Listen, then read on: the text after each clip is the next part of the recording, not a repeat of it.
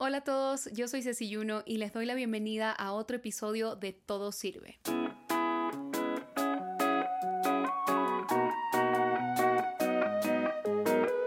Me tuve que tomar un pequeño break de la producción de Todo Sirve porque la verdad es que el mes de abril estuvo súper loco. Estuve primero de viaje, luego tuve huéspedes, luego me súper enfermé y la verdad es que todavía no me termino de recuperar del todo. Tuvimos el lanzamiento del Club de la Canción, en fin, estuvo un poco loca la situación, pero ya estamos de vuelta con este episodio número 8. Y el tema de hoy justo nace de que estos últimos meses para mí han sido una montaña rusa, específicamente hablando sobre mi proyecto musical. Llevo bastantes años en y ya conozco cómo es la cosa. Hay partes de tener un proyecto musical que nos hacen sentir llenos de vida, llenos de gratitud, amando todo, y hay otras partes en que cuestionamos hasta por qué, cuál fue el momento en que decidimos dedicarnos a esto. Hoy no les tengo ninguna lista como en otros episodios, pero tenemos algunas reflexiones para aprender a reconocer los altos y bajos de esta montaña rusa y así también empezar a encontrar la estabilidad en medio de todos estos cambios. Así que hoy la cosa se pone un poco más personal porque quiero hablarles más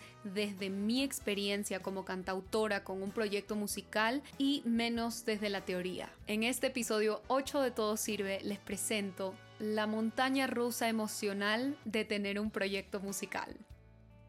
Luego de ese verso sin esfuerzo, vamos a empezar primero por los bajos, para no dejar ese mal sabor de los bajos para el final. En primer lugar, yo creo que uno de los bajos más considerables para mí de tener un proyecto musical del cual prácticamente vivo o para el cual vivo es lo aislante que puede llegar a ser. Es un trabajo tan distinto al de la gente que me rodea o que te rodea usualmente que te encuentras teniendo que explicarle un poco más a profundidad a tu familia, a tus amigos, cuando tienes algún problema que realmente solo lo puede entender otro artista u otro cantautor. Son situaciones que las personas de tu alrededor no viven en sus trabajos y no viven en su vida cotidiana, entonces la verdad es que se vuelve bastante solitario. Siempre digo que tengo la suerte inmensa de que mi esposo sea músico y de tener un grupo de amigos artistas bastante cercanos para tener como ese sistema de apoyo porque ha sido crucial para mi bienestar. Y yo creo que también muchas veces parte de ese aislamiento que sentimos es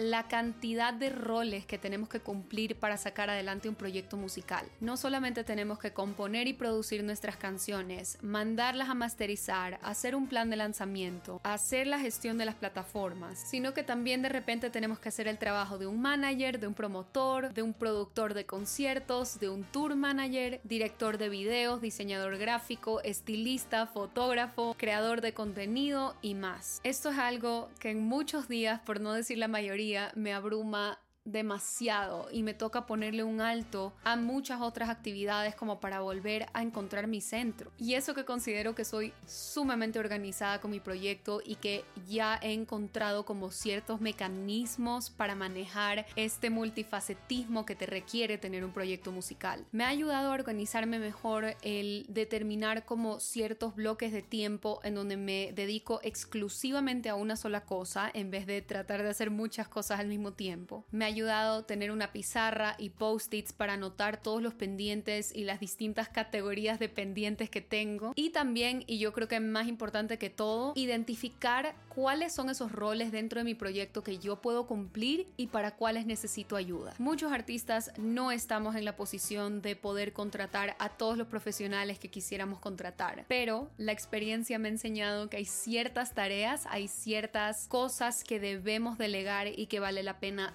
todo el esfuerzo de pagar por ese profesional que te ayude con esa parte que tú no sabes hacer. Otro punto bajo de tener un proyecto musical es la parte económica. Cómo debemos invertir por años de años de años antes de poder ver aunque sea un retorno o ganancia. Casi todos los cantautores nos dedicamos a algo más. Unos tienen un trabajo de 8 a 5, otros son freelancers. Yo soy freelancer y financio mi proyecto a partir de dar talleres y cursos, hacer curaduría de playlists personalizados para marcas locales y productos, hacer consultoría sobre musicoterapia y otros temas relacionados a la neurociencia de la música, campañas de influencer marketing y más. Si bien disfruto de todas mis otras actividades y elegí ser freelancer sabiendo todo lo que eso significaba y todo lo que eso conllevaba, no deja de ser difícil por no decir imposible en algunos días, balancear todos los roles que ya mencionamos que se deben cumplir dentro de un proyecto musical con todas estas distintas ramas de trabajo que tengo. Me ha tomado muchísimos métodos, recursos, herramientas, terapia, sentir que puedo con todo y eso que todavía no lo tengo 100% descifrado en la mayoría de días. Y por último, otro bajo bastante significativo para mí dentro de mi carrera, dentro de mi proyecto, son las expectativas que puedes tener sobre una canción, sobre un lanzamiento, la emoción que te causan a ti como artista y que esas expectativas no se cumplan o no se vuelvan realidad. Es muy común entre artistas que tengas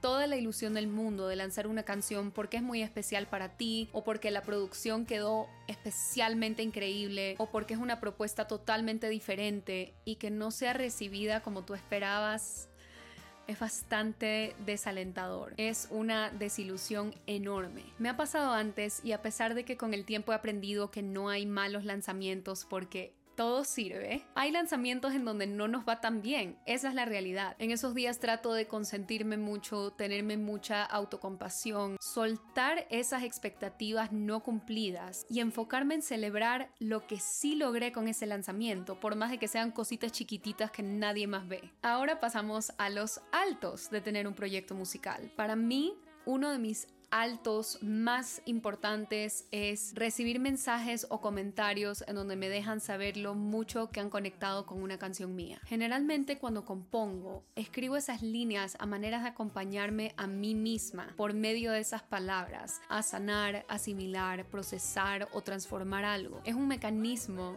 que tengo desde muy chiquitita para entender esas cosas que según yo solo me sucedían a mí. Entonces, que alguien más venga a decirme que se identifica con algo que yo escribí en una de mis canciones, nunca, nunca va a dejar de sorprenderme y nunca va a dejar de llenarme el corazón por completo. Otro alto para mí son los shows en vivo. Por supuesto que hay shows no tan buenos como otros, todos hemos pasado por ahí, pero siento que he aprendido a disfrutar muchísimo esta parte de mi carrera. He trabajado tanto en mi ansiedad pre-show, lo cual me ha permitido disfrutar muchísimo más de ese proceso. Sigo trabajando en dejar de lado el perfeccionismo y vivir mucho más presente ese momento. Y la verdad es que cuando logro estar más presente, la experiencia cambia por completo. Los shows te llenan de adrenalina y te dejan con una vibra increíble. Me hacen sentir tan acompañada con mi proyecto y la verdad es que eso es algo por lo que siempre, siempre voy a estar agradecida.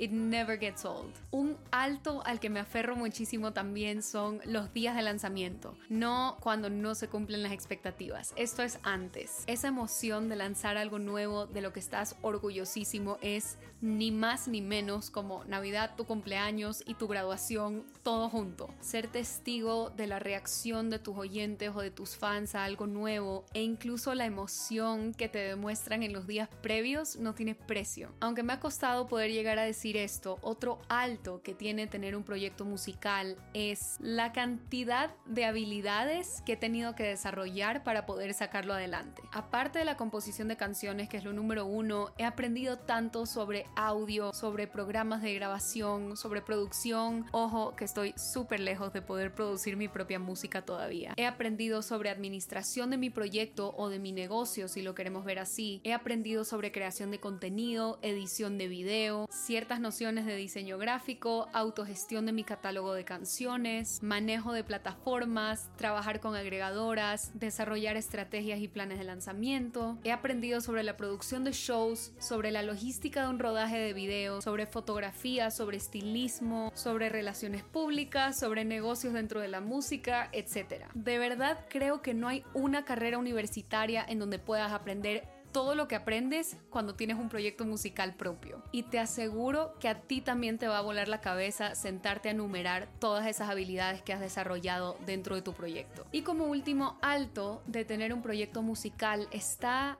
simplemente el poder dedicarte a lo que amas hacer y a sacar un proyecto de vida adelante. Creo que hay pocas satisfacciones más grandes que las de ir materializando toda esa música, toda esa visión, todo ese mundo audiovisual. El sentimiento de logro es inmenso y yo creo que eso también le mete un montón de gasolina a lo que hacemos. Como me apareció hace poco en Instagram el quote de un artista que ya no recuerdo, perdón por eso, decía que la acción de traer al mundo físico una idea que tuviste es una experiencia muchísimo más espiritual que material. Y creo que hay muchísimo por celebrar cuando logramos eso, traer cualquier tipo de idea al mundo físico. Pero ¿cuál es la conclusión de todo esto? ¿Qué hay con esta montaña rusa? Que no podemos evitarla o tomar atajos alrededor de ella. Es parte de la naturaleza que implica el tener un proyecto de vida en donde creas cosas desde cero. No hay manera de evitar las caídas en una montaña rusa, así como no podemos evitar las subidas tampoco. Solo por esas caídas rápidas y fuera de control es que podemos llegar a apreciar cuando volvemos a estar en la punta más alta con la vista más espectacular o cuando volvemos a estar en ese punto de calma cuando ya todo ha terminado. Y es que el proceso de crear cosas desde cero nunca será un proceso lineal.